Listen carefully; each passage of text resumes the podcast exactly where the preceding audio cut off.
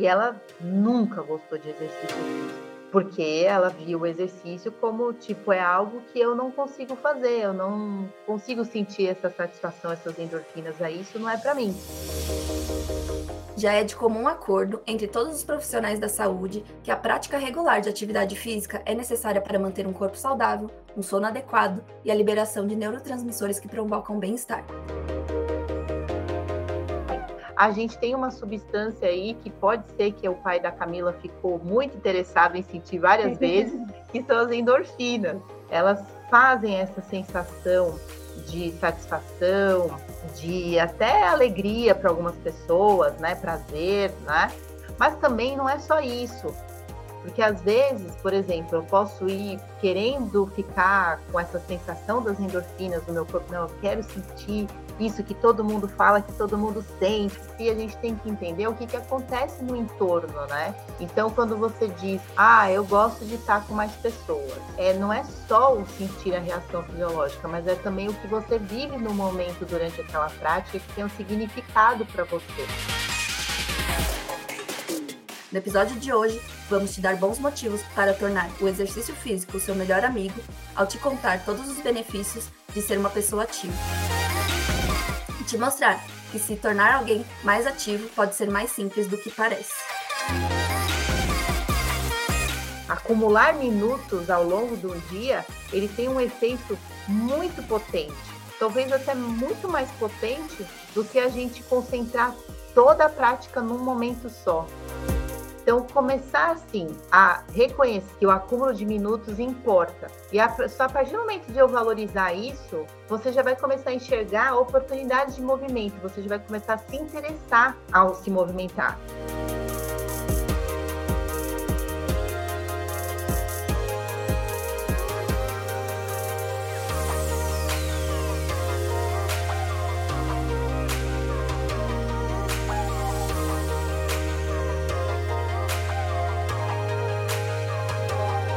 Olá, mulher. Eu sou a Juliana Bento, tô aqui com a Camila. Olá, gente. Bem-vindas. Hoje a gente vai falar de um assunto que eu gosto muito, que faz parte da minha vida, que é atividade física e como e, e tipo desfazer todos os mitos que tem em torno dela, né? É, mostrar quais são os benefícios para além de um corpo bonito, para além de uma aparência, aparência estética.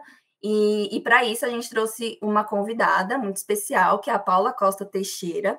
Ela é profissional de educação física, nascida em São Paulo, filha de pais maranhenses, esposa, mãe e empreendedora. Ela incentiva a prática de exercícios físicos com uma atitude que vai além da estética e acredita que a hora de se exercitar é um momento para desenvolver nossas qualidades humanas, virtudes, saúde mental, emocional e também o corpo físico. Afinal, está tudo integrado. Um dos seus objetivos de vida é estimular a prática do exercício intuitivo, para a conquista de uma sociedade mais equilibrada e ativa. Bem-vinda, Paula. Oi, meninas. Obrigada pelo convite. É sempre uma satisfação poder contribuir aí com algum conteúdo e aprender também com as iniciativas aí dos jovens.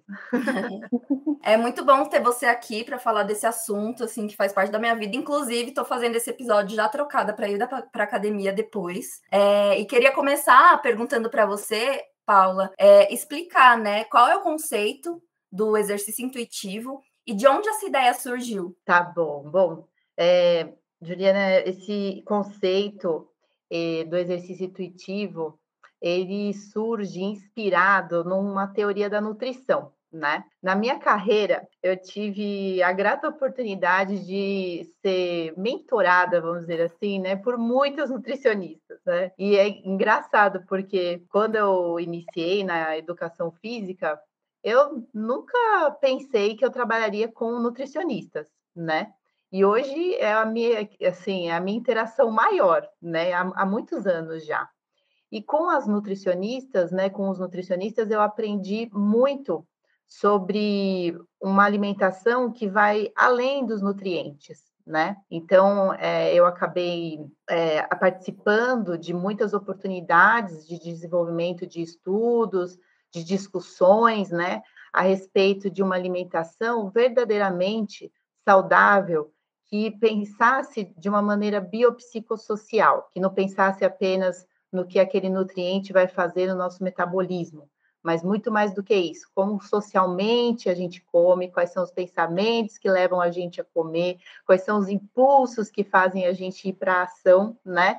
Tudo isso porque uma alimentação com essa visão comportamental é, é, necessária quando a gente atua no campo das pessoas que sofrem com alimentação, que foi aonde originou aí o, o, meu movimento de estudar sobre isso dentro do Instituto de Psiquiatria uh, aqui da Universidade de São Paulo. Então, uh, lá com as pessoas que sofrem muito com o corpo e com a comida, com um quadro que se chama transtorno alimentar, eu pude aprender com esses pacientes e com esses nutricionistas especializados que já atuavam lá, que a gente precisava pensar um pouco fora da caixa. E me intrigou muito quando eu cheguei lá e vi que algumas pessoas uh, que estavam ali em tratamento, num sofrimento muito grande, eram regularmente ativas. Eram pessoas que a gente via que, assim, se você olhasse lá fora do Instituto de Psiquiatria, se encontrasse na rua, encontrasse na academia, você ia até querer fazer igual, né? Se inspirar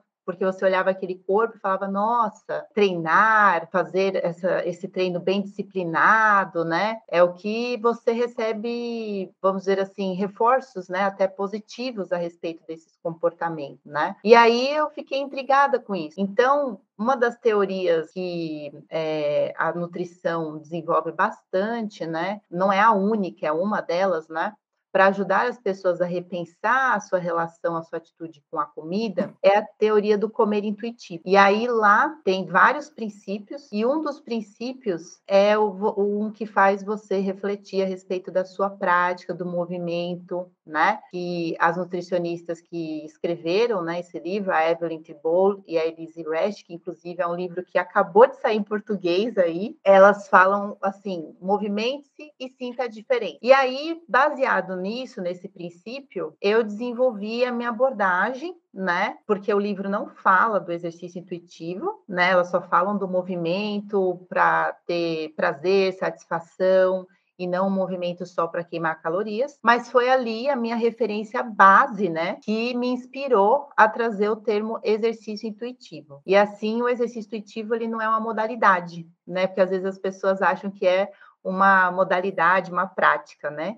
E sim uma abordagem para convidar a pessoa a desenvolver uma atitude de se movimentar, de se exercitar, que vai muito além da queima calórica, muito além de metabolizar, e sim de você se reintegrar, de você se reconectar com o corpo. Muito bom, muito bom. Eu sou muito fã da nutrição comportamental, porque eu acho que é, tanto a nutrição comportamental quanto o exercício intuitivo, eles consideram o ser humano, né? Não consideram a gente como um robô lá, uma, um corpo cheio de processos metabólicos e bioquímicos, bioquímicos, consideram a nossa vida, sabe?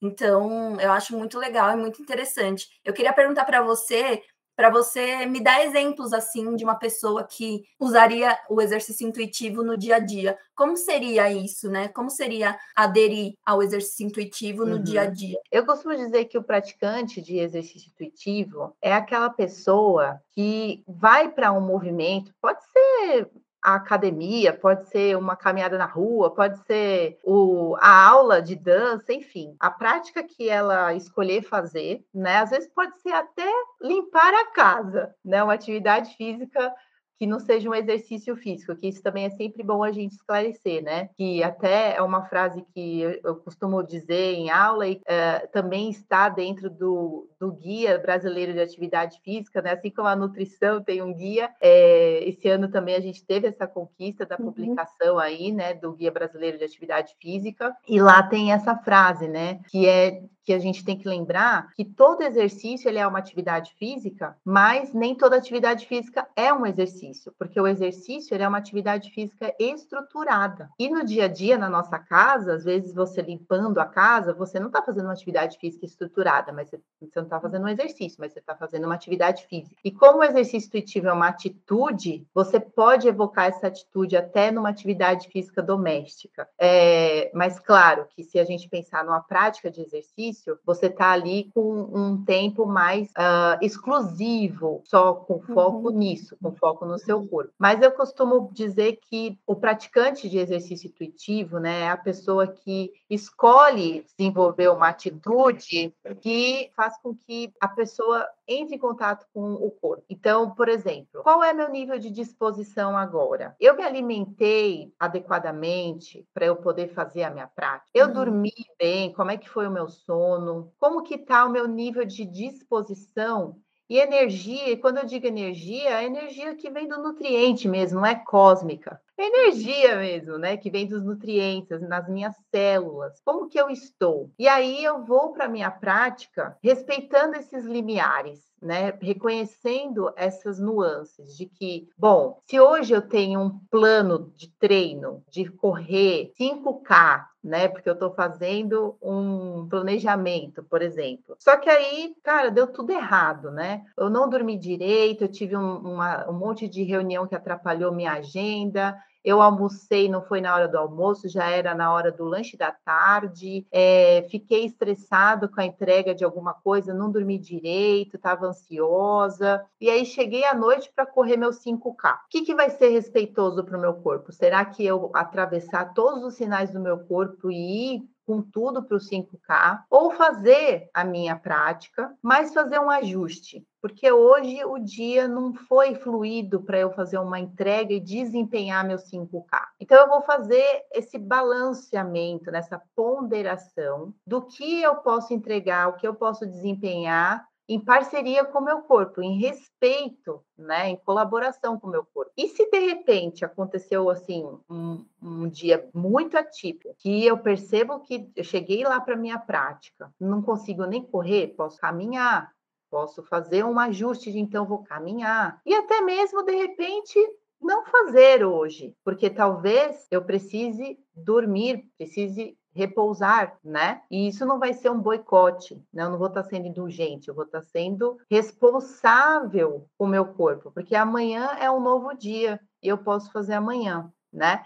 Então, assim, a ideia de fazer essa avaliação, essa auto-observação, que vai permitir uma avaliação, ela precisa ser muito honesta, né? Porque às vezes a gente tem vários pensamentos que, ao invés de nos ajudar, vai nos deixando com muitas dúvidas. Então, a ideia é você poder treinar essa autoobservação para você ter cada vez mais clareza do que de fato é, né, um sinal do corpo, ou é a sua mente com uma pegadinha ali, fazendo você se boicotar. Então, não, eu vou caminhar, vou caminhar aqui e vou ver como eu fico hoje.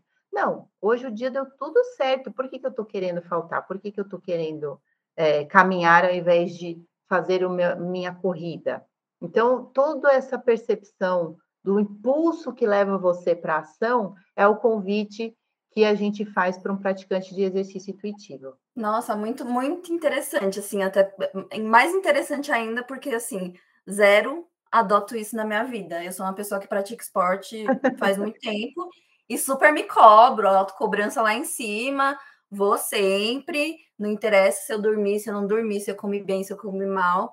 E isso é muito importante, né? Porque é aquilo, desconsidera você, considera você como um ser humano, na verdade, né? Alguém que é, que é circular. É, antes de ir para as próximas perguntas, né, de abordar é, benefícios da atividade física, enfim, do, do corpo, eu queria chamar a Camila para contar a sua história, sua história pessoal com a atividade física, como que é essa relação com a atividade física como que é? Ah, também quero saber. Tá no seu dia? Ai, meu Deus. Gente, eu achei que eu ia passar um pouco ileso, sabe? Não ia ter que falar, mas. Até é... parece, né? né? Queremos é. ouvir relatos. É, bom, eu, gente, ao contrário da Juliana, eu sou uma pessoa que vive, é, não sei, acho que essa palavra talvez seja um pouco pesada, mas eu vivo nessa constante luta ou desafio, né? De iniciar e ser mais ativa e ainda mais assim de iniciar um exercício mesmo uma atividade é, e, e, jogar isso na minha rotina, sabe, parar um tempo para desenvolver uma atividade estruturada, como a Paula falou. E eu sofro uma pressão, né?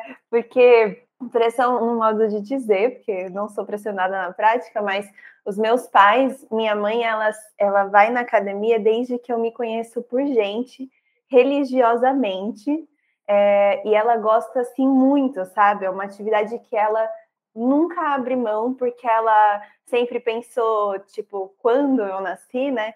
Como seria a saúde dela quando ela tivesse seus 60 anos, enfim. E hoje ela colhe muitos frutos disso, então ela sempre tentou ser o mais ativa possível e ela encontrou na, na academia ali, né, nos exercícios com aparelhos, nas esteiras, ela encontrou uma, uma fonte de prazer e de relaxamento também, né? É, então, minha mãe sempre fez exercício, ela tem o, o bracinho dela lá com o musculinho, eu com o meu bracinho magrinho aqui, sem desenvolvimento. É, e meu pai, é, ele sempre foi muito, ele sempre foi sedentário, assim como eu.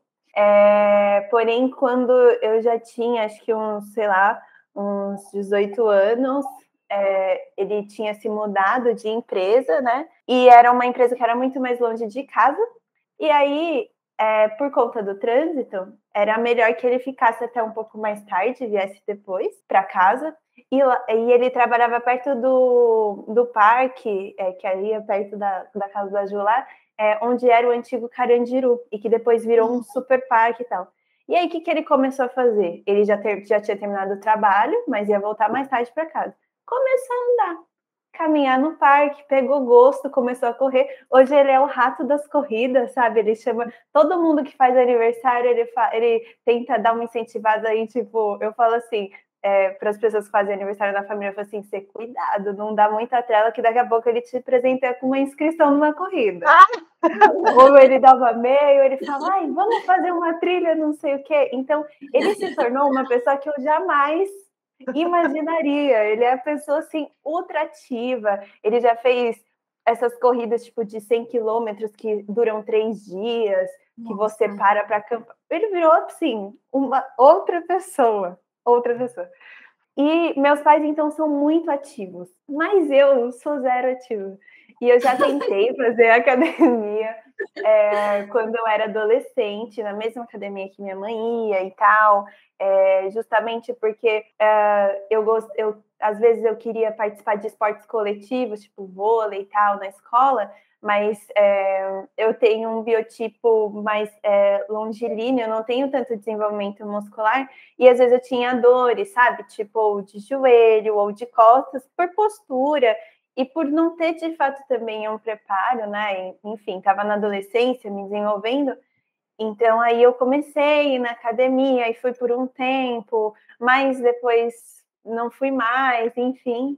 Depois eu frente vou contar minha história, meu carão, que tem a ver com isso, com essa época. Mas, então, assim, e aí ficou na adolescência. Em outros momentos eu tentei um vôlei. Na pandemia, tem academia aqui no prédio. Eu falei assim: não, vou descer pelo menos para fazer uma bicicleta, que eu gosto muito e tal.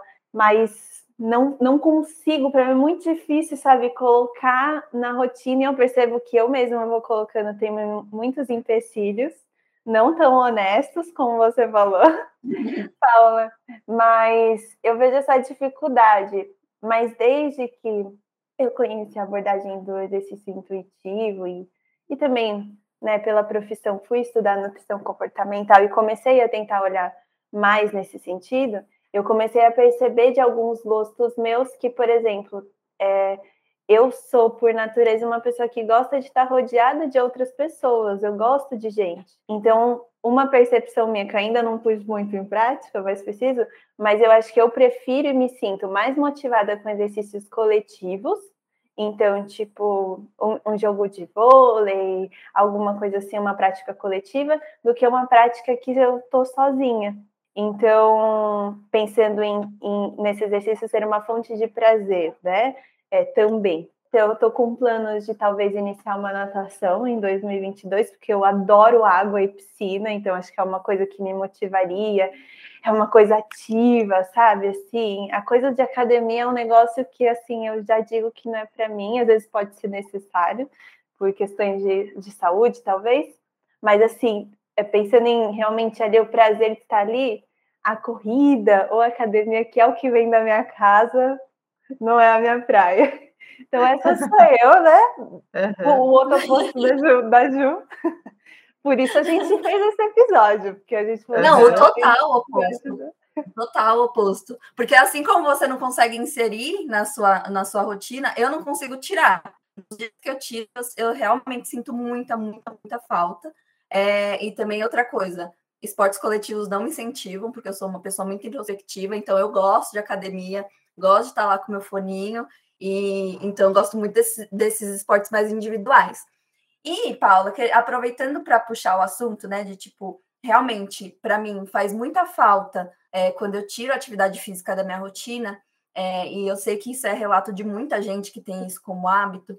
É, queria, falar, é, queria te perguntar, né, quais são os efeitos fisiológicos que a atividade física ela causa no nosso corpo, que faz quem pratica e quem tem é, torna isso um hábito virar tipo o pai da Camila, sabe? E, e eu também, um rato de corrida, uma rata de academia e não conseguir uhum. ficar sem, sabe? Uhum.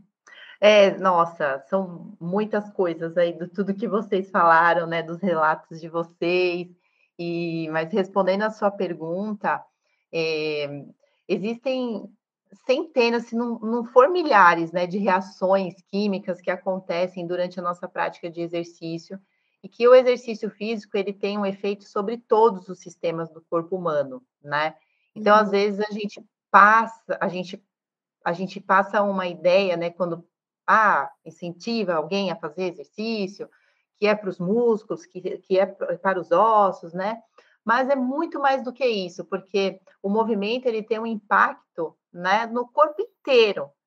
Então, se a gente pensar, né, que o sistema nervoso ali é o responsável, né, pra, por fazer o movimento acontecer, por fazer o nosso corpo funcionar e se movimentar, então a gente pode pensar por pela ótica dele primeiro, né, de toda essa reação que ele desencadeia quando a gente escolhe o movimento. E aí, dentre todos esses neurotransmissores e todas as reações químicas que acontecem, a gente tem uma substância aí que pode ser que o pai da Camila ficou muito interessado em sentir várias vezes, que são as endorfinas. Então, assim, as endorfinas, elas fazem essa sensação de satisfação, de até alegria para algumas pessoas, né, prazer, né, que faz com que a pessoa busque novamente essa prática, que faz com que a pessoa queira senti-la de novo circulando no corpo. Mas também não é só isso.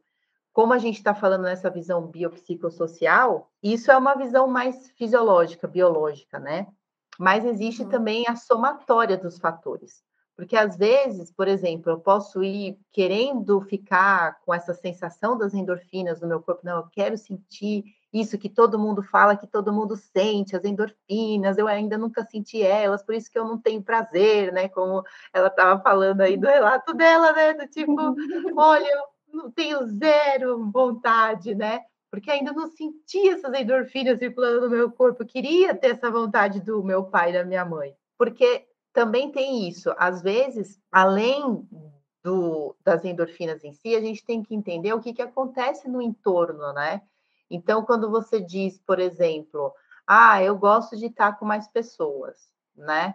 De repente, é, não é só o sentir a reação fisiológica, mas é também o que você vive no momento durante aquela prática que tem um significado para você quando ela traz o, o, relato da, da mãe dela, né, de que ela também relaxa durante a prática.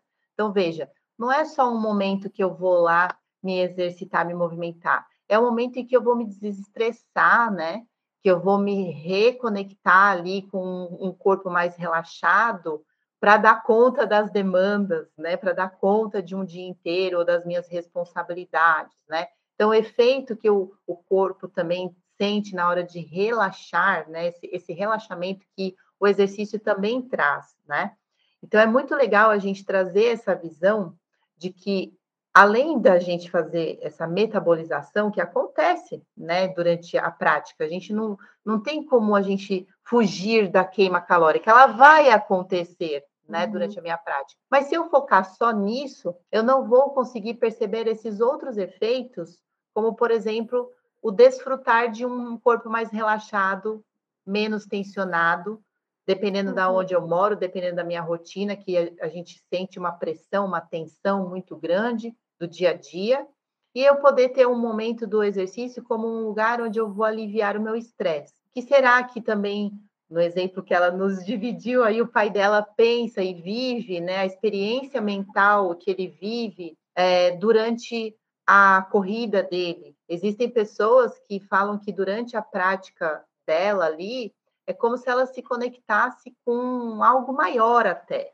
né? Uhum, a gente tem as práticas orientais, praticamente todas as práticas orientais, elas têm esse cunho, né, de se reconectar com o seu corpo e com algo maior, que vai além do corpo. Então, a sua energia ali vital, né, essa energia que faz a gente aqui estar tá em sociedade, né, algumas pessoas chamam de espírito, outras chamam de alma, enfim, né? Esse, esse, esse ânima. Então, assim, existem outros fatores que a gente precisa ter em consideração, que vão além do fisiológico, mas também o mental, o emocional, o social, o espiritual, né? E assim a gente poder compreender a saúde como algo multidimensional, para eu não focar a minha razão, a minha escolha de me exercitar só por uma necessidade fisiológica, física, mas também porque ali eu vou estruturar o meu corpo para ele dar conta de me regular emocionalmente. Inclusive, uhum. regulação emocional é uma das coisas que mais está instável na nossa sociedade, né? Uhum. Atualmente. É o que mais está trazendo problemas de saúde na nossa vida, né? Então, olha a importância da gente olhar o exercício físico como uma oportunidade da gente ajudar o nosso corpo a se regular emocionalmente, uma vez que eu falei para vocês que tudo começou na minha área ali, né, de estudo, no campo da psiquiatria, onde eu via pessoas que estavam lá com as suas endorfinas em dia, mas estavam com um tratamento de transtorno, né? Então, por que será que aquela prática de exercício não estava protegendo ela do transtorno? Então, isso denota para nós que existem ali componentes mentais e emocionais que precisam ser considerados com maior relevância, né? E não só a frequência cardíaca e as endorfinas que a gente precisa ter circulando no corpo, sabe? Isso que eu ia perguntar também, como você vê essa, esse, essa prática de exercício é, nessa regulação emocional, assim, sabe? Como pode contribuir? Porque é algo que eu falo assim, é, aumentou ainda mais do que já vinha aumentando por conta desse isolamento, de todas as questões né, que nos, é, nos fizeram ficar mais quietinhos assim dentro de casa e as pessoas foram procurando alternativas, outras talvez se sentiram mais desmotivadas, mas como que esse, esse o exercício, né, ser mais ativo contribui para para essa regulação emocional, assim, sabe? Uhum. Para nossa saúde mental, né? Uhum, sim. É, a gente tem que lembrar que o nosso corpo é uma somatória de estruturas, né? Então, assim, se as nossas estruturas elas estão sensíveis, na hora que a reação emocional acontece, né, que toda essa essa cascata neuroquímica atravessa o nosso corpo e a gente está falando de um corpo que está sensível, eu vou me abalar, eu não vou conseguir me regular, eu não vou ter força bioquimicamente falando para recaptar tudo ali que a reação química gera no nosso corpo, né? Então, assim, na hora que a gente faz o exercício, claro que a gente está é, movimentando, como eu falei, né, nossos ossos, trazendo maior frequência cardíaca, maior circulação sanguínea, tudo isso faz com que o nosso corpo se sinta vivo.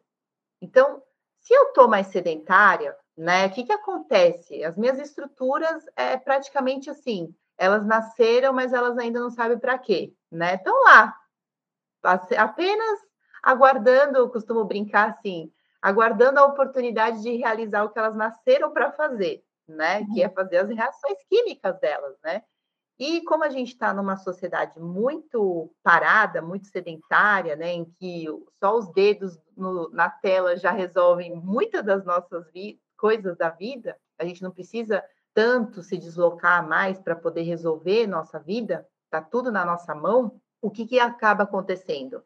Várias estruturas do nosso corpo não são utilizadas, elas ficam paradas, literalmente. Então, a partir do momento que eu encaro a oportunidade de movimento como um, um momento em que eu vou poder permitir que essas células trabalhem ao meu favor, permitir que meus sistemas se ativem, pode ser que, de repente, eu me coloque mais em movimento. Porque a gente precisa desconstruir essa ideia de que movimento é só para um objetivo, né?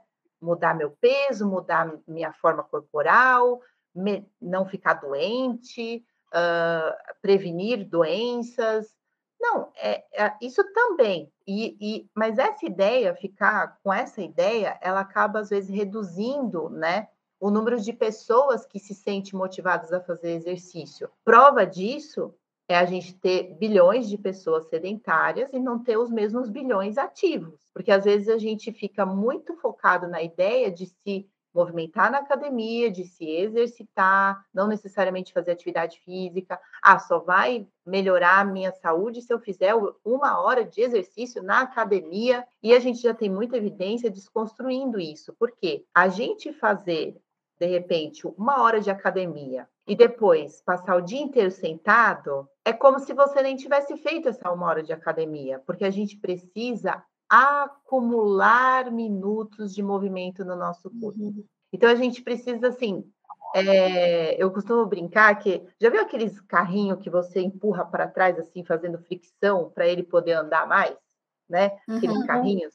Eu estou falando com as meninas, mas os meninos que brincam de carrinho, será que não? Ah, brincadeira, né? Mas assim, a, a, o carrinho, quando você puxa para ele sair. E aí né? ele vai andando sozinho, né? Uhum. Aí ele para, aí você faz de novo a fricção e ele continua andando, né?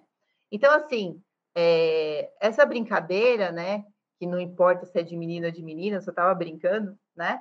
É, a gente uh, pode usar como uma analogia. Na hora que você vê o carrinho parando, significa que ele precisa de um novo estímulo. Você precisa, de novo, se você quiser que o carrinho ande, fazer a fricção novamente e ele andar mais um pouquinho. Então, pensa no nosso corpo, né? Eu dei um estímulo de uma hora de exercício. Depois, fiquei as outras 12 horas do dia parado, sentado. Então, assim, eu não estimulei, eu não, não dei mais uma movimentada nas células, né? Agora, se eu faço pausas ativas, vamos dizer assim, eu posso é, ficar aqui sentada por uma hora, mas daí, dali a pouco, eu vou me movimentar por três minutos, vou até um lugar, buscar uma água mais longe, né? Não vou pegar o elevador, ou vou resolver uhum. alguma coisa a pé, né? Ou vou ficar em pé respondendo as minhas mensagens do WhatsApp, vendo meu celular em pé, no Instagram em pé, né? Vou ficar olhando ali um pouco, depois eu vou fazer alguma coisa por mais cinco minutos antes de sentar. Então, assim, o que, que eu vou estar tá fazendo? Aquele estímulo que eu dei de uma hora, nesse exemplo que eu estou dando, né, de uma academia que seja, eu vou perdurar ele por mais tempo, porque eu paro, mas daqui a pouco eu me movimento. Eu paro e daqui a pouco eu movimento. Então, a gente precisa entender que o corpo, ele acumula esse efeito. Não é à toa que a gente fala condicionamento físico, é porque a gente está condicionando as nossas células, né? A, a trabalharem num ritmo. Então, se eu puder estimular elas num ritmo, e aí de tempos em tempos, né, ao longo de um dia, eu poder, poder dar esse estímulo para ela continuar naquele ritmo que a prática de exercício deu uma impulsionada maior no ritmo, né? Eu vou mantendo esse ritmo interno mais ativo. Né? Por isso que é importante a gente entender que acumular minutos ao longo do dia, ele tem um efeito muito potente, talvez até muito mais potente do que a gente concentrar toda a prática num momento só. Então, assim, a gente precisa somar. Então, não adianta só uma hora da academia, né? É uma hora também de movimento, seja na academia ou seja em casa, que a gente precisa também lembrar que não é só o fato de eu estar num ambiente da academia que vai fazer todos os benefícios virem. Eu posso na minha casa fazer a minha prática, que foi o que a pandemia nos convocou a fazer, né? uhum. né? Então, assim, se eu estou falando que atividade física pode ser um momento de autocuidado, que é um lugar melhor para fazer autocuidado que a nossa casa? Olha quantos autocuidados a gente faz na nossa casa, né? Vários hábitos importantes para a nossa saúde a gente faz na nossa casa. Então, por que não a prática de movimento, o exercício físico, também poder acontecer em casa, né? Então, se eu pegar uma oportunidade de me exercitar, seja numa aula online, seja de repente vendo um vídeo do YouTube, seja de repente fazendo uma atividade doméstica, eu somar todas essas práticas a favor da minha regulação emocional né? Nossa, eu estou muito estressado, eu estou muito triste, ou eu estou sentindo alguma coisa, estou muito ansioso, tem algo emocionalmente acontecendo no meu corpo. Então, isso significa que está tendo uma reação bioquímica dentro do meu corpo. Reação emocional é isso. O exercício também é uma reação bioquímica que vai acontecer no meu corpo. Ora, se eu estou com uma reação emocional, o exercício também vai fazer uma, várias reações no meu corpo, por que não eu usar a prática de movimento para eu dar uma equalizada nisso, equalizar essa reação, né? Então eu vou para o meu movimento não porque, nossa, eu quero, né, se eu estou deprimido, eu não vou conseguir fazer uma corrida, mas talvez eu consiga fazer uma caminhada ali com o objetivo de, não, isso aqui vai me ajudar a me autorregular. É outra perspectiva, né, do que, não, eu tenho que queimar as calorias. Uhum. É totalmente diferente a ideia de você se colocar em movimento para você auxiliar o seu corpo, fazer essa parceria, ser amigo, né, ou amiga do seu corpo, para ajudar você a se autorregular. Então, é importantíssimo a gente defender essa ideia, meninas, porque estamos numa fase de instabilidade emocional, estamos numa, num momento do mundo onde todo mundo está instável, né, sofrendo bastante, isso tudo aflora muito o nosso corpo, deixa o nosso corpo sensível. E aí o movimento, a atividade física, o exercício físico, dentro dessa perspectiva do exercício intuitivo, pode ser uma grande solução para a gente poder entender que o corpo ele precisa da nossa ajuda, ele precisa da nossa parceria, né? Então, assim, quem sabe, né, Juliana, a gente consegue fazer a Camila se movimentar mais. Gente, a meta. É, será que eu vou conseguir? Eu já fiz várias coisas. Eu já fiz natação, já fiz crossfit. Alguma dessas coisas você vai conseguir, você vai gostar de fazer, Camila. Andar de skate. Eu lembro que na época da faculdade eu saía do estágio lá no hospital e ia direto para a academia que a Ju fazia o, a, a fazia musculação, né, Ju? Ali do lado fazia musculação e natação. É, e eu fazia pilates, foi mais uma das minhas tentativas. Essa uhum. foi boa, só não durou muito, mas foi boa.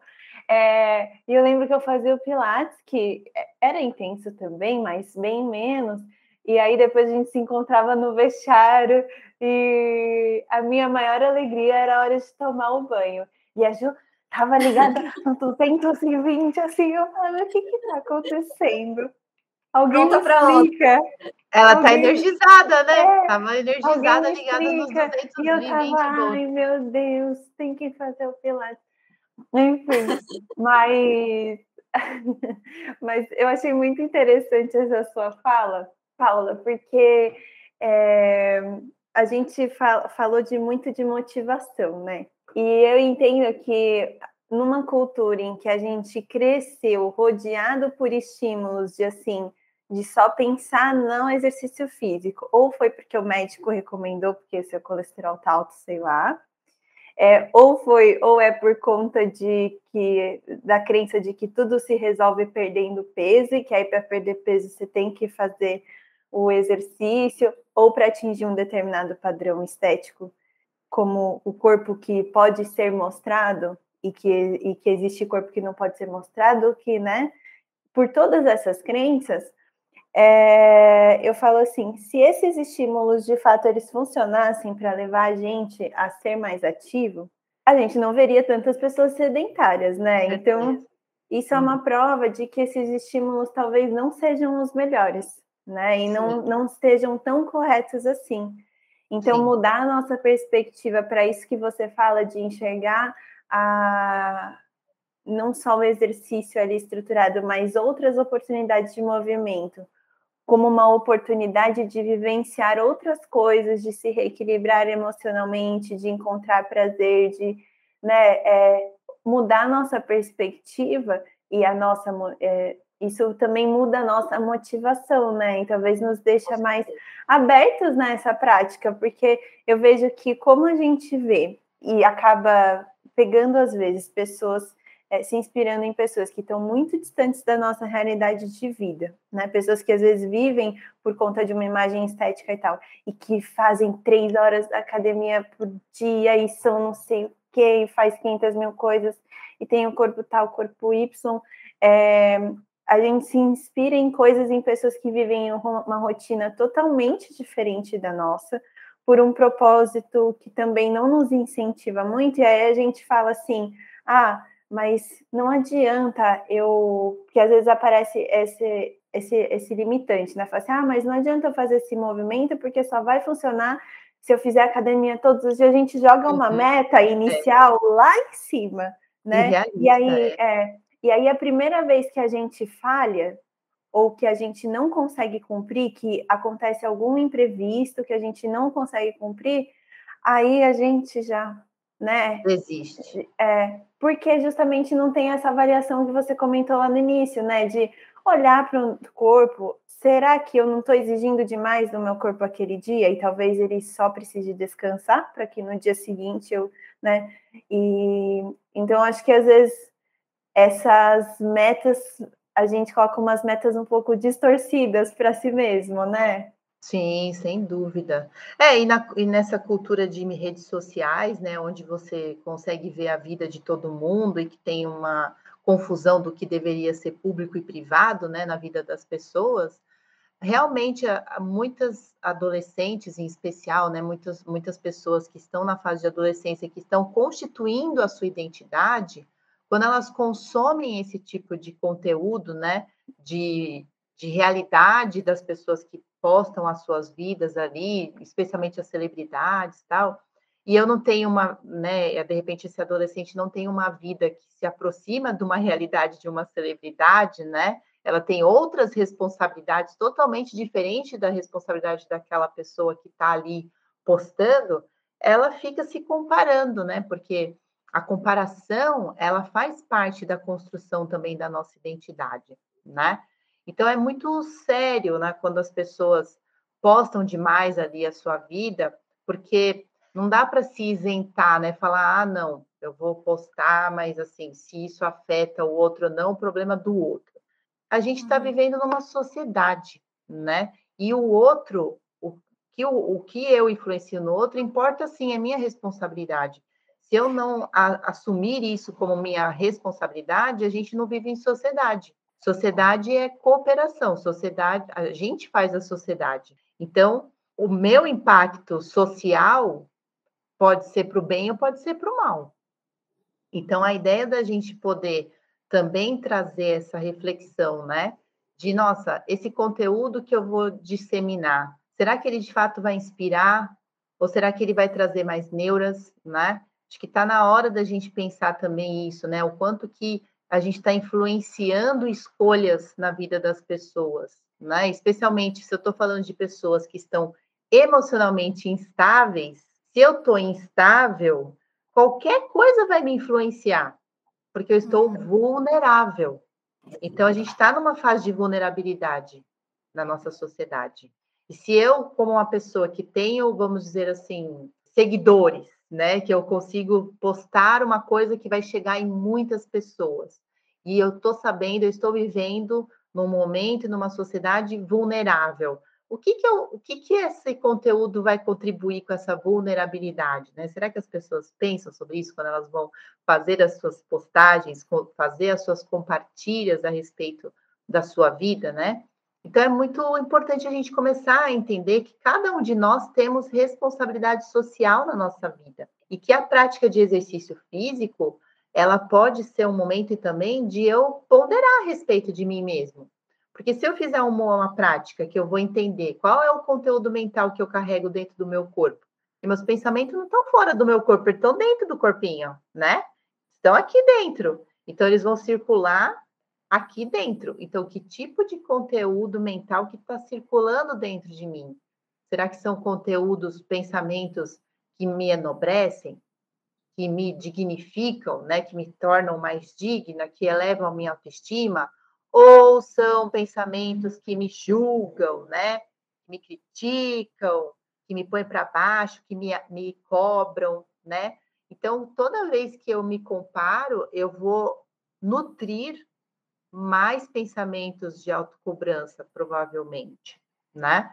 Porque a gente está tendo aquele modelo de que eu deveria já estar tá na academia. O que, que eu estou fazendo aqui, uhum. sentada? E se eu tenho uma construção de que só vai funcionar, que eu só vou conquistar os, o, o corpo que eu quero, ou a saúde que eu quero, quando eu estiver fazendo aquele modelo ali, e eu tenho uma realidade que não me proporciona fazer aquele modelo, então eu nunca serei digno, nunca serei feliz. Então, a gente desconstruir isso e trazer o movimento para a nossa vida, para a nossa casa, né? Eu lembro de uma paciente que eu tive dentro do, do meu trabalho social lá no SUS, no Instituto de Psiquiatria, que ela falou: Poxa, é, ela, sofria, ela sofria de compulsão alimentar, né? E ela nunca gostou de exercício físico porque ela viu o exercício como tipo é algo que eu não consigo fazer, eu não consigo sentir essa satisfação, essas endorfinas aí, isso não é para mim. E aí, quando a gente começou a conversar e desconstruir o exercício físico, trazer para o mundo da atividade física, do movimento primeiro, porque se eu trabalhar mais a atividade física e o movimento, isso é a base para eu chegar no exercício. Lembra que o exercício é uma atividade física? Então, uhum. se o exercício é uma atividade física, a gente faz atividade física primeiro para depois o corpo sentir vontade de fazer exercício, né? E aí ela foi entendendo isso de uma maneira que eu lembro que me marcou muito, né? Essa fala dela, assim, ela falava assim, Paulinha, eu agora estou até puxando a água com o rodo lá no meu banheiro, que eu achava um saco, né? Porque ela falava toda vez que toma banho tem que puxar a água lá no meu banheiro. Ela achava um tédio. Uhum. Só que aí ela falou: Meu, isso aqui é uma oportunidade de eu colocar as minhas células para trabalharem a meu favor. Ela falou que começou a puxar com uma, a, a água lá com uma energia assim de mais alegria, do tipo, não, isso aqui está me ajudando, isso aqui conta. Então, veja, se eu tenho uma pessoa que internamente estava se julgando, se cobrando, se culpando porque não estava fazendo o que ela deveria, né, o que a sociedade mostra que ela deveria estar tá fazendo, o que o médico manda ela fazer, né? Ela tem uma cobrança ali, uma culpa. Isso bloqueia ela de qualquer reconhecimento de algum um, um movimento, né? Porque não, isso aqui não vale, isso aqui não conta, eu tinha que estar fazendo lá, né? A academia. Uhum. A partir do momento que você tira esse bloqueio e fala, não, isso aí conta, a somatória desses minutos vai fazer a diferença na sua saúde aquela sensação de menos-valia, porque eu estava devendo, né? Afinal, a minha culpa me bota na menos-valia. Ela muda, ela, ela transforma, né? E ela vai se sentir com mais valia, porque não, isso aqui vale, isso aqui já é algo, né? E aí, com o passar do tempo, ela foi se sentindo mais interessada em buscar oportunidades de movimento espontaneamente. E aí ela conseguiu fazer caminhadas, né? Pra, conseguiu começar a sair na rua, porque veja, se eu tenho menos valia, eu não sou nem digno de me verem na rua. Então, a partir do momento que ela começou a fazer essa mudança dentro da casa dela, ela começou a se sentir com mais valia, mais digna, teve coragem, né? Que é uma virtude que, que, que eu também costumo trazer essa fala, né? De que a prática de exercício, ela também é um momento de você entrar em contato com as suas virtudes, então, ela acessou a virtude da coragem, foi lá para fora da casa dela, começou a fazer caminhadas, né? Começou a fazer aulas experimentais, né? Ó, a Camila já fez várias, né? Uhum. Aulas experimentais para ver, tipo, o que, que eu gosto de fazer, né? Que, qual modalidade que eu sinto meu corpo fluir, né? Que eu falo, nossa, aqui, Sim. nossa, quando eu faço isso aqui, eu me sinto mais leve, eu gosto, eu me sinto pertencendo. E aí ela descobriu a yoga, para ela foi yoga, né? Porque ela, perce... ela descobriu que mesmo no corpo gordo que ela tinha, ela tinha muita flexibilidade. E ela falou: Olha, uhum. gente, eu tenho uma flexibilidade que eu nem sabia. E ela se sentiu o máximo na yoga, né? Porque ela conseguia fazer coisas que as pessoas que tinham corpo magro, que era dito que ela tinha que ter, não conseguia chegar com a mão aonde ela chegava, né? Então, assim, a pessoa vai percebendo que a diversidade corporal, né? Ela não tem uh, limites para as práticas, as modalidades, né? Se a gente pegar as Olimpíadas, que tem dezenas de práticas, dezenas de modalidades, existem vários tipos de corpos dentro daquelas modalidades. Então, todos os corpos eles são capazes, né, de se encaixar em uma modalidade. Às vezes, o que fica trazendo sofrimento é a gente ter um corpo ali, um biótipo corporal, que a gente fica tentando encaixar numa modalidade, porque dizem que é da moda, porque dizem que eu tenho que fazer essa, mas aquela ali não me faz sentir a felicidade, a alegria de me sentir, nossa, tô bem, tô me sentindo legal aqui, pertencente aqui, né? Então convém a gente também naquela honestidade, né, para si mesmo, a gente fazer essas escolhas mais, vamos dizer assim, compassivas, né, com a gente. Para que que eu vou me expor num desafio tão grande, numa meta tão irrealista, se eu posso ser parceiro do meu corpo e me colocar numa meta plausível e, entre aspas, né, em doses homeopáticas, em pequenas é, doses, a gente poder ir construindo essa conquista de um dia chegar numa prática que eu visualizo. Ou pode ser até que eu questione essa meta, né? Falar, nossa, eu sempre botei aquela meta, mas será mesmo que é aquela meta que eu preciso cumprir, né? Então, vou deixar o convite para Camila, né? Para Camila pensar, poxa, será que ela realmente tem que se encaixar numa modalidade, numa prática, eu tenho que fazer a prática A, B, C e D, né? Talvez não, talvez eu só precise começar a me movimentar, fazer alguma coisa em casa, depois fazer ao, ao redor da minha casa.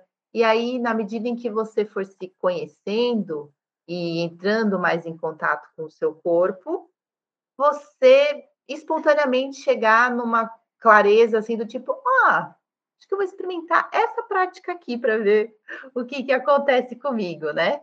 E aí você poder aos poucos descobrindo aonde que o seu corpo vai fluir mais. O que, que você acha, Camila? Ah, eu acho que vale a pena. Até porque eu tenho uma cachorrinha e que ela é cheia de energia. Então dá para começar, tipo, dando umas corridinhas com ela, para jogar Ih, bolinha, pegar bolinha. E também é. buscar apoios, né? Como Sim. você falou, assim, você sabe que é, tem um, um, estudo que, que fez assim uma investigação a respeito do que faz as pessoas se engajarem a longo prazo na prática de atividade física, né? Então, uhum. Então, assim, eles pegaram uma, falando assim, é, grosseiramente, né? Eles pegaram um grupo de pessoas de uma empresa, né? E falaram: Meu, a gente fez aqui academia para vocês, vão lá treinar nessa academia tal. E, e, e, aí a pessoa fala: não, mas eu tenho que ir para casa. Não, você pode fazer dentro do seu horário de trabalho, do seu expediente. Pode ir lá, tirar uma hora do seu expediente e ir. Ah, mas eu ainda não consigo fazer. Eu preciso, aí eu vou ter que tomar banho, trocar de roupa. Não, ó, tem aqui vestiário, tem armários para você trazer sua bolsa, tem tudo para você poder é, tomar seu banho e fazer. Ah, mas é que ainda não, não sei se eu consigo. Não, tem até um lanchinho, a gente dá um lanchinho aqui, ó, para você poder ter um kit, né? Uhum. E aí eles foram vendo o quanto, quais, quais pessoas que ficavam, né?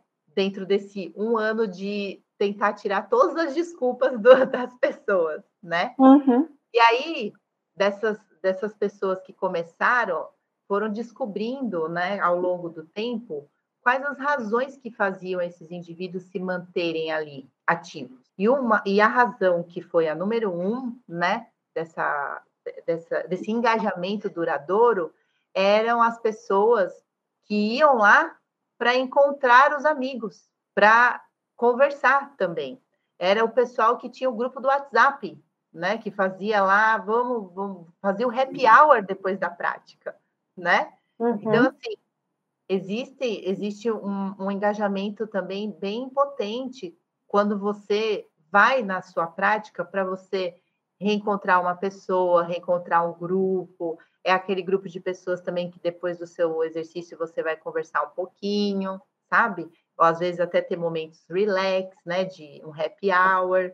Então, também ter esse contexto social na sua prática, que a gente chama de suporte social, né?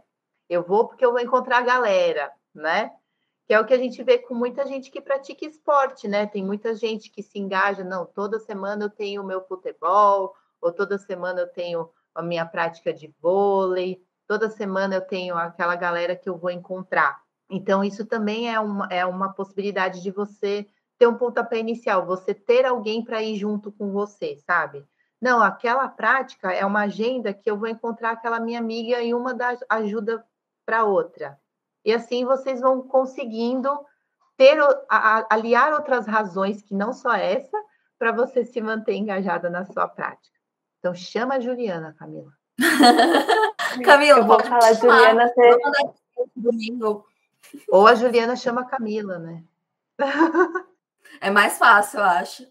É, no sábado a gente está querendo ir na Bienal, Ju, a gente já faz uma caminhada lá no Virapuera. Já, já é. faz o Já vai de ginástica já. Isso! Ah, olha, essa dica é fantástica, viu, Ju? Porque isso é uma coisa que facilita. Às vezes uhum. eu quero me movimentar, tal, vou para Bienal, aí vou de salto alto, vou de sandália na bela. Cara, não vai dar, né? Já coloca no corpo acessórios que vão favorecer você se sentir assim interessado, né? De tipo, se deu a oportunidade, deu a chance de caminhar mais. Vamos de tênis, uhum. então, porque eu já não faço perrengue de ficar com aquela dor, né, no calcanhar, de colocar o band-aid, né? Não, gente, já vai com o calçado que vai te favorecer, de repente, caminhar um pouco mais e cansar. Sim, cansar faz parte, não tem nenhum problema cansar, né? A gente cansa, regenera. Então, o corpo precisa cansar. Isso é uma coisa também bem importante da gente é, ressignificar, né? Você fala, não, vou ficar cansado. Qual o problema de ficar cansado? Uhum. Cansa, descansa. Só dá para descansar melhor se você cansar. Então, cansa e cansar o físico, porque a gente está cansando muito o mental, uhum. muito emocional, exigindo demais o nosso sistema nervoso do ponto de vista mental, pensamento, né, raciocínio e emocional. Aí o físico não cansa, ele não faz nada, tipo, mental e emocional trabalhando o tempo todo e o físico lá na paisagem, né? Não, vamos cansar o físico porque daí todo mundo cansa e todo mundo se regenera de forma integrada, afinal o corpo está integrado, não é mesmo? Sim. Ai, maravilhoso, oh, gente. É que rápido a gente ir para os quadros. É. Eu queria te... de incentivo, né, Camila? Para 2022. Não, gente, não, mas eu realmente estou apostando, sabe, na natação também, porque eu já entendi que não é só isso, né? já peguei todas essas dicas aqui para movimentar mais, porque eu comecei a pensar em coisas que, putz, eu realmente gosto, o que, que me chama atenção. Então, então, sou uma pessoa que adora água, sempre adorei desde criança. Essas coisas coletivas, descobri que tem um grupo que joga vôlei, assim, não, amador, né? Aqui no condomínio, que eles ah, pegam a quadra e X dias da noite eles vão. É um negócio que eu gosto. Então, assim, estou começando a vislumbrar oportunidades ideias estão vindo na cabeça dela, né? Aí de repente você se engaja lá no vôlei, aí você fala, puxa, meu, mas eu tô, não tô com muita força aqui no meu ombro, acho que eu vou fazer uns exercícios para eu conseguir ter força no meu saque. Sim. Aí de repente você vai se motivar a fazer um exercício de força para você desempenhar lá no seu saque, entendeu? Aí você uhum. até encara o exercício uhum. de força que é chato, né, para algumas pessoas. Você fala, não, mas vai ser para eu me sentir bem fazendo aqui meu saque. Aí você vai com outra qualidade para o exercício de força também, sabe? Então, vamos amarrando aí as razões, né, para a gente se exercitar. Muito bom. Ganhar outro sentido a coisa, né? Outra motivação. Isso, Sim. com certeza. Paulo, então, como eu estava falando, antes de encerrar e a gente ir para os quadros, eu queria, né, pegando tudo isso que você falou, pensando numa pessoa assim que ela realmente ela não tem muito tempo assim para inserir uma hora de qualquer atividade física que seja na rotina dela. É, queria te perguntar maneiras de como essa pessoa pode se tornar mais ativa com as práticas que ela já faz no dia a dia. Então, tipo, ir para o trabalho, sei lá, estudar. Uhum. Então, sei lá, ir numa feira, andar mais a pé, subir mais um lance de escada. Quais maneiras, assim, que a gente tem de incluir atividades no nosso dia a dia que não necessariamente são consideradas exercícios físicos, né? Para quem realmente não uhum. tem tempo, assim, de, de incluir. Sim, com certeza. O tempo é uma, é uma das barreiras, a gente chama, né? Uma das, uhum. do, do, das desculpas, vamos dizer assim, mas é uma barreira real, né? É, para muita gente. Então, por isso que, de novo, acumular minutos é a solução, né? É, eu costumo usar uma técnica de, de, de você colocar tempo, às vezes, para algumas coisas, né? Então, por exemplo, se eu não vou fazer um trabalho envolvendo outras pessoas, é só eu comigo mesmo, no meu tempo, sozinho, né? Eu posso colocar, de repente, um timer, né, para daqui 25 minutos, 30 minutos ou 40 minutos, eu o, o timer tocar e eu me levantar, né? Tipo, então, o timer tocou, eu vou levantar agora, né? E aí deixar ali um tempo de três, como eu falei, cinco minutos, você se movimentando, você numa postura ativa e não passiva, uhum. para você já ir lembrando, né? Ó, vou estimular, estou botando minhas células aqui para trabalhar a meu favor, uhum. né? É, escolher é, situações em que de repente eu iria de carro, fazer a pé, como, a como você mesma falou, né, Ju? Ir à feira, fazer compra. Uhum. É, eu tenho um exemplo também de uma paciente que descobriu que ela falou assim que ela ia uma vez a cada três, quatro semanas fazer compra no supermercado. Então ela comprava bastante coisa, né? E aí ela descobriu que caminhar segurando no carrinho dentro do supermercado era gostoso, porque ela tinha o apoio das mãos no carrinho lá, né? E ela sentiu o ar-condicionado, né? Uhum. E aí ela pegou e falou: Quer saber, eu vou começar por aqui. E aí, ao invés de ela comprar uma compra grande de uma vez só, ela fracionou e toda semana ela ia fazer lá uma caminhadinha no, no ar-condicionado do supermercado, né? Então ela falou: Nossa, o que, que aconteceu? Eu estou sentindo que semanalmente eu dou um estímulo num, com um apoio que me traz boa sustentação na minha coluna, né? E aos poucos ela foi ganhando força nos joelhos, que era uma, uma queixa que ela tinha muito forte de dor no joelho, porque ela se percebeu que quando ela caminhava segurando o carrinho, a dor no joelho não era, não era impedimento, né? Uhum. E aí ela foi ganhando força, e à medida que você vai ganhando força, a dor vai cessando, porque existem muitas dores no nosso corpo que é pela falta de movimento, e não porque o movimento, né? Então, assim, a gente poder fazer também esse essa ideia de que, nossa, quando eu me movimentar esses minutos, eu estou lubrificando minhas articulações. Então, eu vou, não vou deixar a máquina de lavar secar as roupas, eu vou pendurar as roupas, né? Uhum. Eu vou fazer ali escolhas que vão permitir que meu corpo se movimente, né? Então, começar assim a reconhecer, a valorizar que o acúmulo de minutos importa.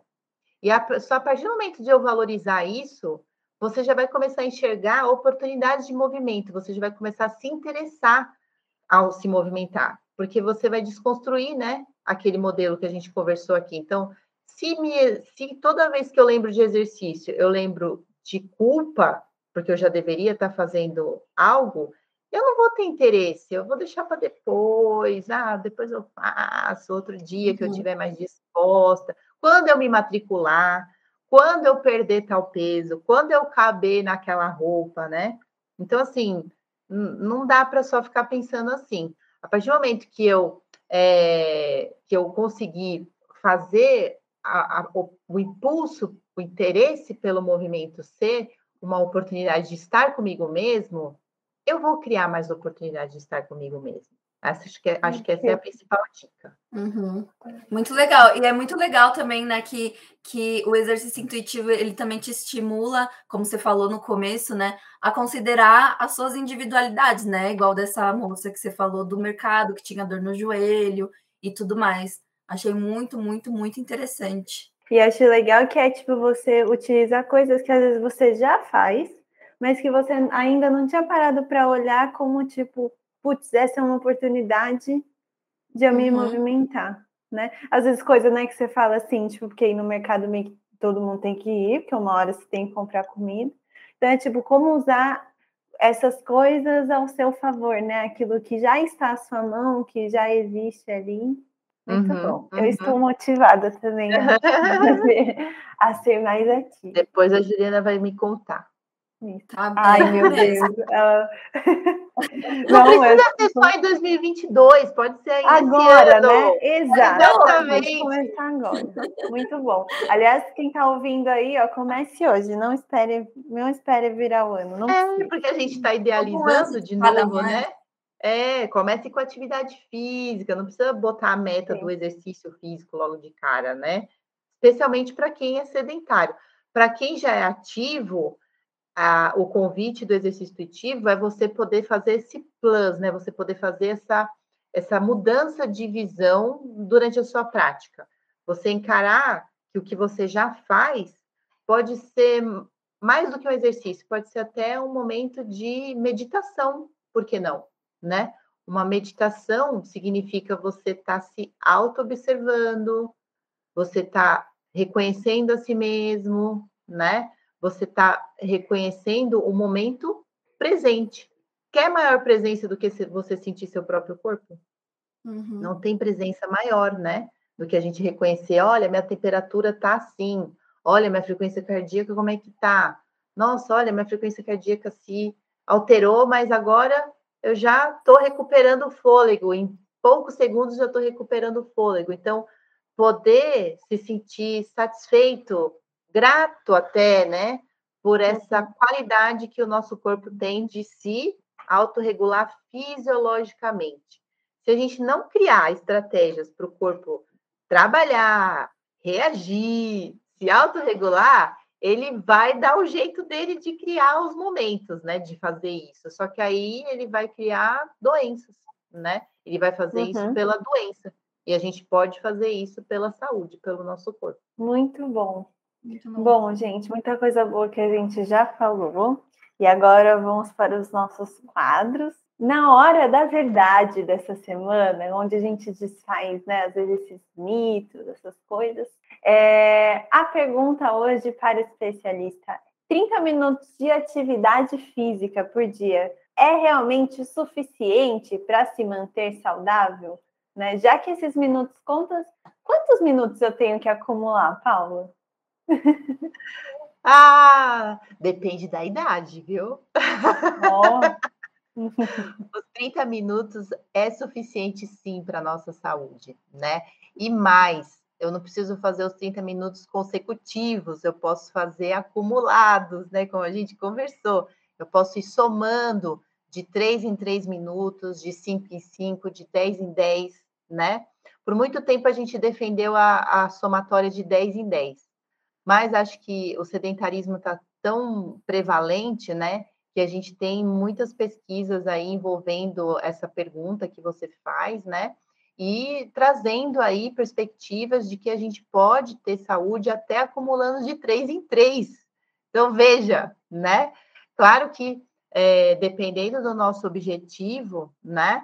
A gente tem que colocar uma mudança aí nessa quantidade de minutos, mas se o objetivo uhum. é saúde, né? E saúde dentro dessa perspectiva multidimensional que a gente falou, né, de ter equilíbrio, balanceamento na nossa vida, os 30 minutos faz a diferença sim. Agora, se você é adolescente, criança, aí precisa de 60. Beleza. Muito bom, muito bom. Vamos se movimentar, gente. Já entendi que o exercício é igual a Mega Sena, tem que ir acumulando, acumulando, acumulando. Sabe? É, bom, é, né? bom, bom é que você não precisa ser sorteado. Não é? Já, Você já, já, se sorteia. Já, é, já ganhou. é, bom, E agora para o Faz Carão que passa, e relembrando para quem não lembra, que está ouvindo a gente, é, no Faz Carão que passa, a gente o quê? Separa aquela história pessoal, né? Enfim, pessoal ou não, de alguém que a gente já vivenciou, ou a gente já vivenciou, a gente já viu alguém passar e estava lá junto. É, daquela situação que a gente tem que fazer um carão, fingir que nada aconteceu, né? E bola para frente, né? E queria convidar a Ju para começar, Ju, para contar ah, a sua. tá. Hoje eu vou para o lado cômico da, da coisa, né?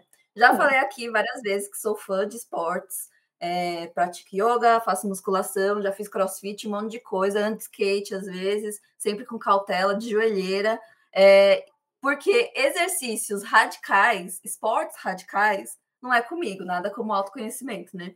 Então, a minha história de hoje é sobre um rapel que eu fiz lá no Rio de Janeiro, apenas no terceiro pico mais alto do Rio de Janeiro, é, junto com umas amigas, né?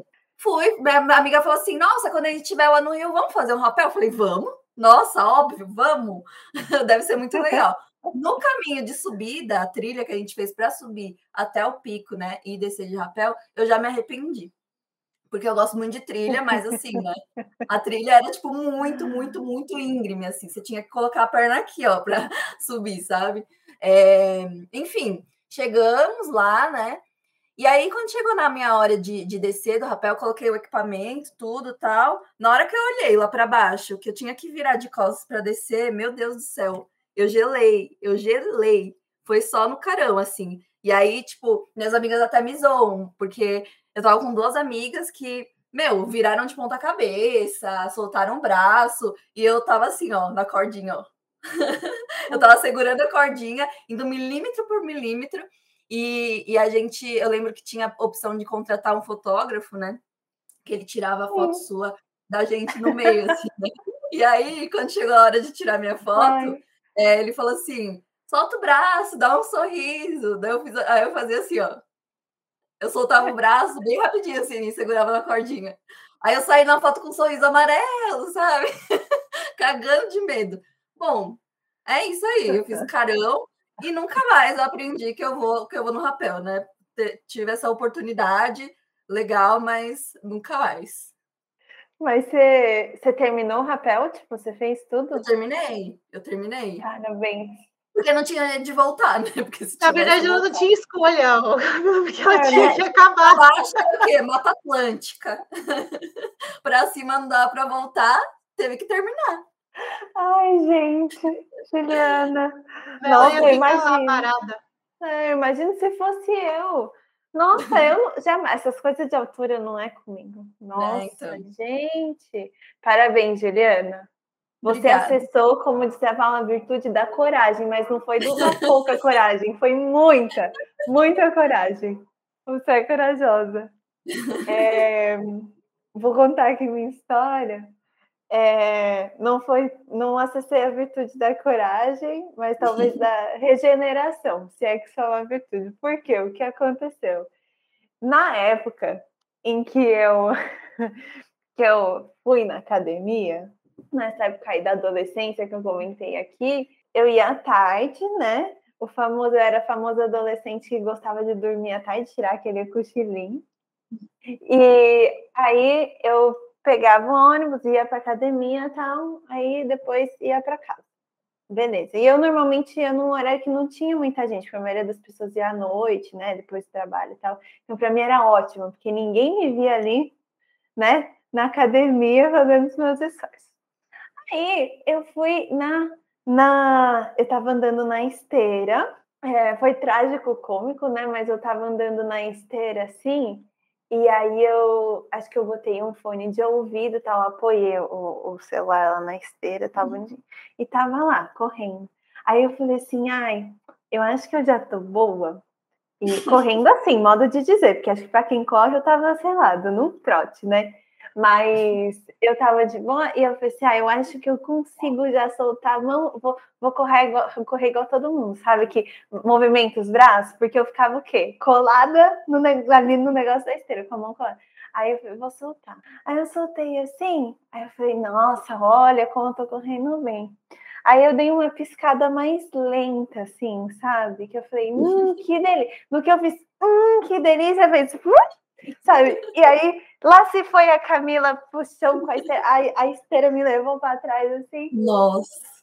Nossa, oh, eu lembro, gente, e eu tava, é, tava de legging, graças a Deus eu não tava de short, assim, deu uma pequena raladinha, né? Uma boa raladinha, mas eu lembro que, tipo, eu, eu sabe quando você fala assim, meu Deus, o que aconteceu? Aí eu abriu, assim, levantei, e eu sabe, e o professor olhando para mim, assim, tipo, mas que, que aconteceu aqui? Tão rápido, né? E não, do nada, né? Porque ele falou, eu imagino que na cabeça dele ele pensou o quê? terminamos a sessão de hoje do exercício, ela vai fazer lá os 15 minutinhos ali de andar na esteira, tranquilo.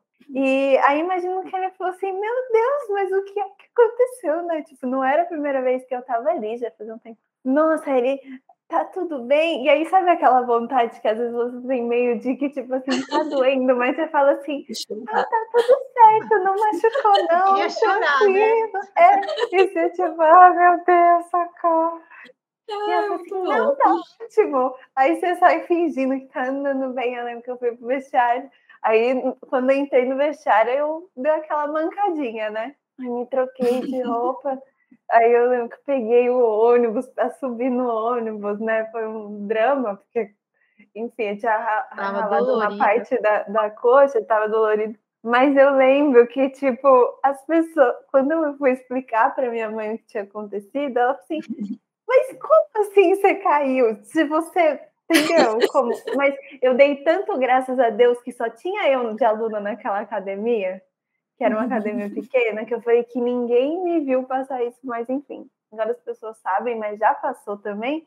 Mas enfim, eu fui dessas pessoas que caiu na esteira na academia. Sabe aquela pessoa que você faz o exercício pleno e aí você olha lá e fala assim: uhum. nossa, gente, como que a pessoa conseguiu fazer isso? Então, era essa pessoa. Ai, que coisa aí. Ai, ai. Paulo, você tem alguma, alguma história? Lembra de alguma coisa que, enfim.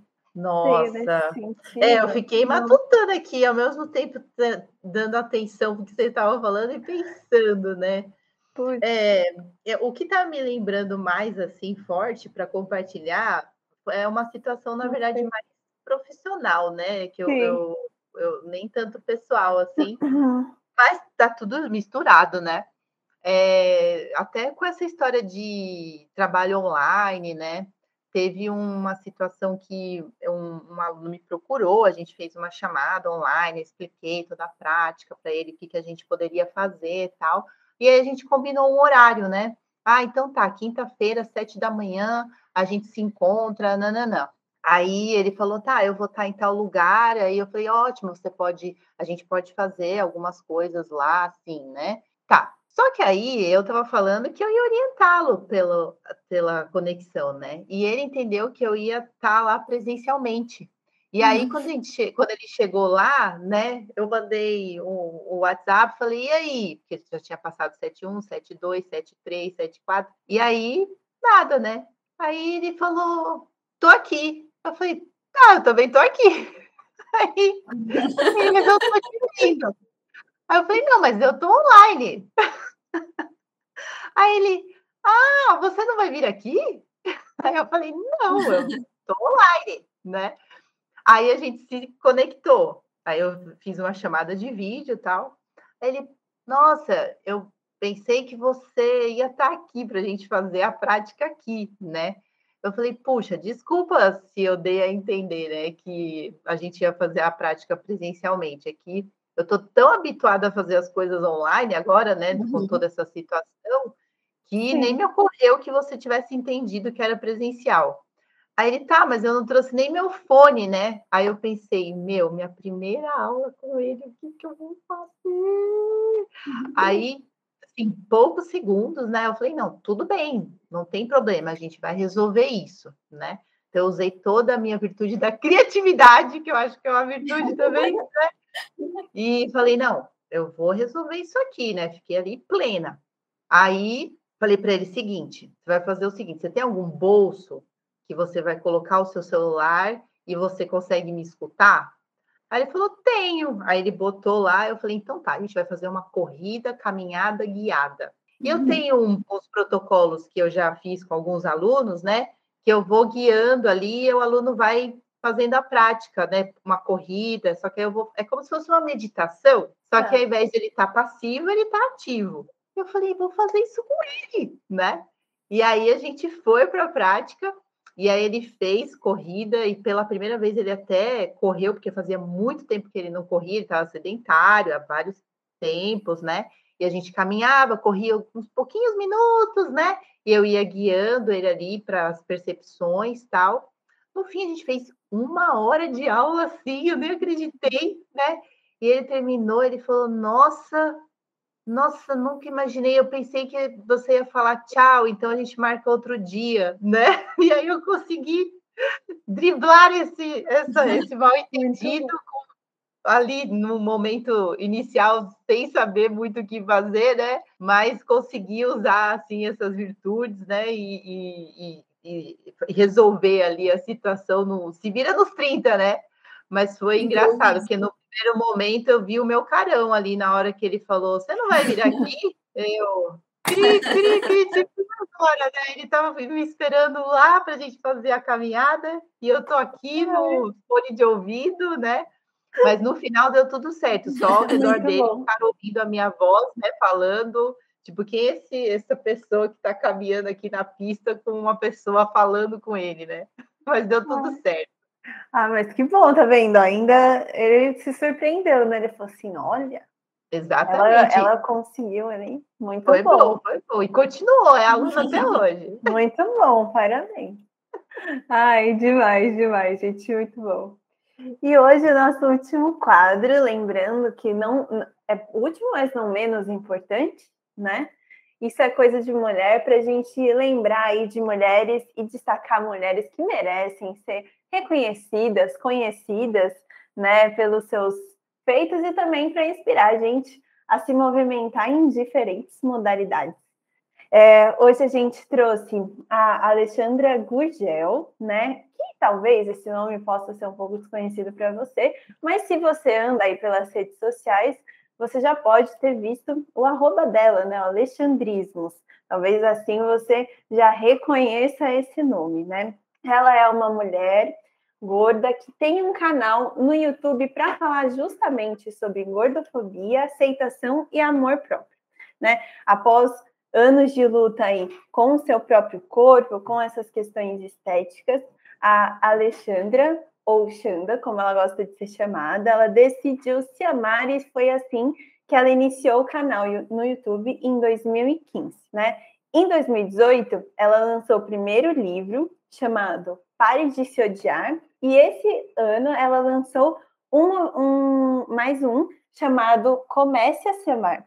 Além disso, a Xanda é fundadora do movimento Corpo Livre e também recentemente ela retomou aí a prática de atividade física para promover bem-estar. Então ela tem compartilhado com o público dela pelas redes sociais incentivando aí essa prática, movimentação, em ser mais ativo.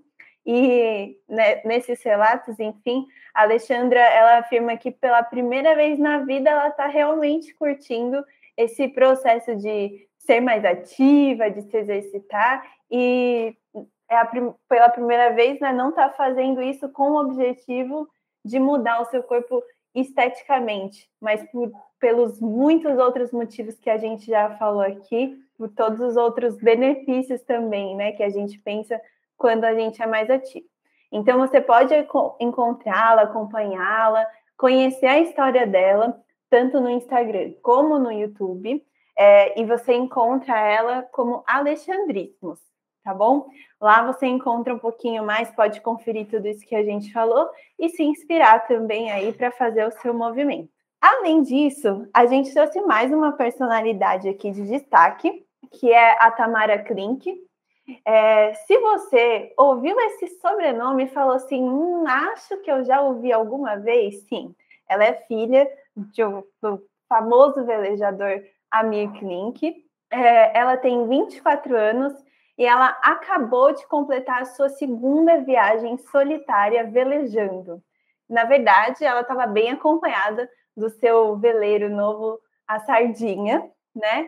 É, e também acompanhada de várias pessoas que virtualmente foram acompanhando a travessia dela. É, ela está recém-chegada, né? Ela aportou em Recife, aqui no Brasil, é, no início de novembro, é, após uma viagem de três meses velejando sozinha em alto mar, que partiu da Noruega. Ou seja, né, com 24 anos aí, ela já é, desbra desbravou né, o mar. Enfim, meio à noite sem dormir, mil imprevistos para lidar, nós que não se desfaziam, peças que quebravam, enfim.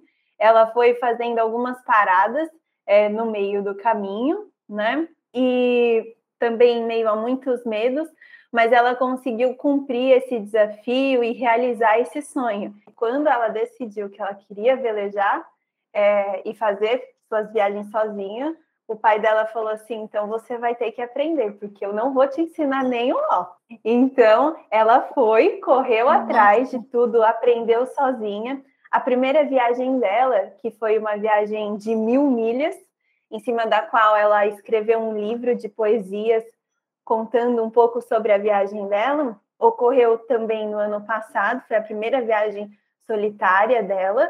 É, e aí depois ela iniciou em 2021, né, é, essa viagem que ela veio lá da Europa, Europa para o Brasil. E é legal porque se você buscar lá no Instagram, YouTube, ela tem alguns vídeos que ela fez durante a viagem e que aí ela postava quando chegava em algum lugar que tinha internet. Então é emocionante, assim, ver os relatos dela, ela filmando e fala assim: olha, terra à vista, estou chegando, uhum. né? enfim, só ela ali sozinha no mar, enfrentando muitos desafios, né? É, enfim, então se você quer conhecer aí a história da Tamara Klink, além de velejadora, ela é arquiteta e poeta, então ela tem livros de poesia inspirados aí nas experiências dela experiências marítimas. É, e nos livros ela registra esses trechos e reflexões das viagens. Você pode encontrar nas livrarias e sites para comprar. E agora em dezembro ela lança é, esse último livro Mil Milhas que é feito baseado nessa primeira travessia solitária que ela fez é, de, de mil milhas que foi só ali na Europa, né? É, essa que ela fez até o Brasil foi a segunda viagem é, solitária dela. Então é isso. Então, para incentivar vocês aí a desbravar né, esse mar que é a nossa vida, que é cheio de medos também, cheio de inseguranças, sobre como é que a gente vai se sair em uma determinada, um determinado exercício, né? Às vezes a gente fica com medo de passar vergonha, ou será que eu sou realmente capaz disso?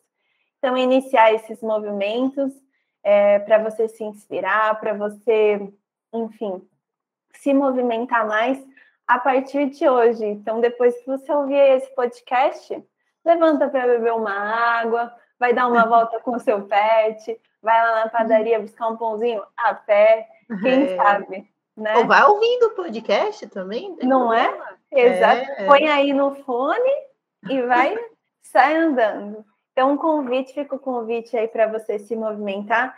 Queria agradecer a presença da Paula, eu sei que esse final de ano é corridíssimo, né? Uhum. É, queria te agradecer muito, Paulo, e queria pedir para você, essa hora que eu falo que é a hora de vender o jabá, né?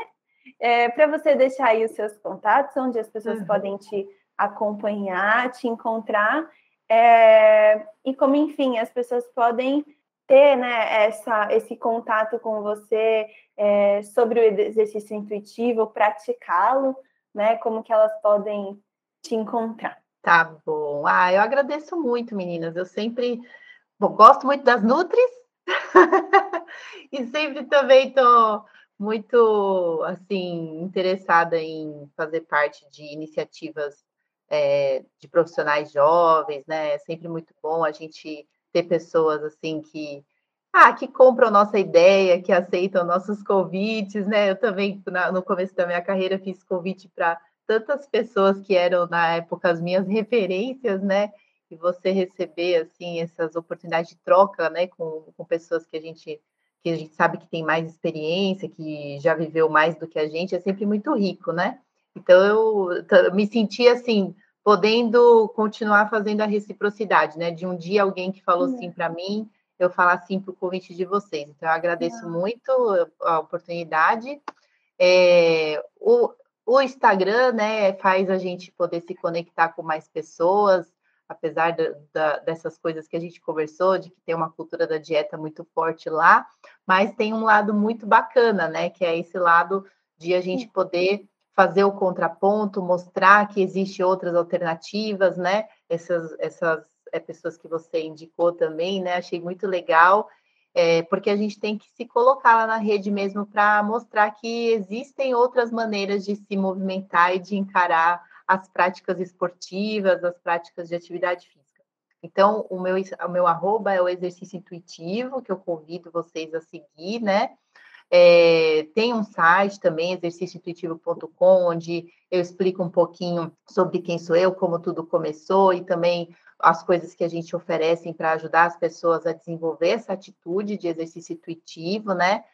Se tiver profissionais escutando, assim, também tem algumas coisas que eu já pude escrever, como capítulo de livros, né? Tem algumas obras aí que no meu site também tem as referências lá para as pessoas que quiserem ler e se capacitar do ponto de vista técnico, né? Uhum. E eu convido vocês, duas e todas as pessoas que estão ouvindo, né, a fazer uma aula prática para conhecer também, né, como que funciona é, essa história de trabalhar online também fez com que a gente conseguisse se desenvolver aqui no exercício intuitivo. Então, hoje eu tenho um trabalho em equipe, não estou mais trabalhando sozinha por mim mesma, né? Consegui é, desdobrar um pouco do que eu desenvolvo é, na abordagem de exercício intuitivo com outros profissionais.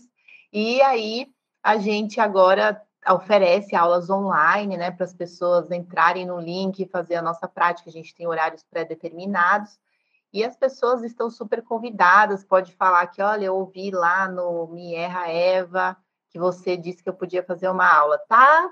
Pode vir fazer a aula, sim, tá convidadíssimo. Uhum. Conheça a aula, uhum. né? E experimente no corpo tudo que isso que a gente, a gente falou na teoria, né?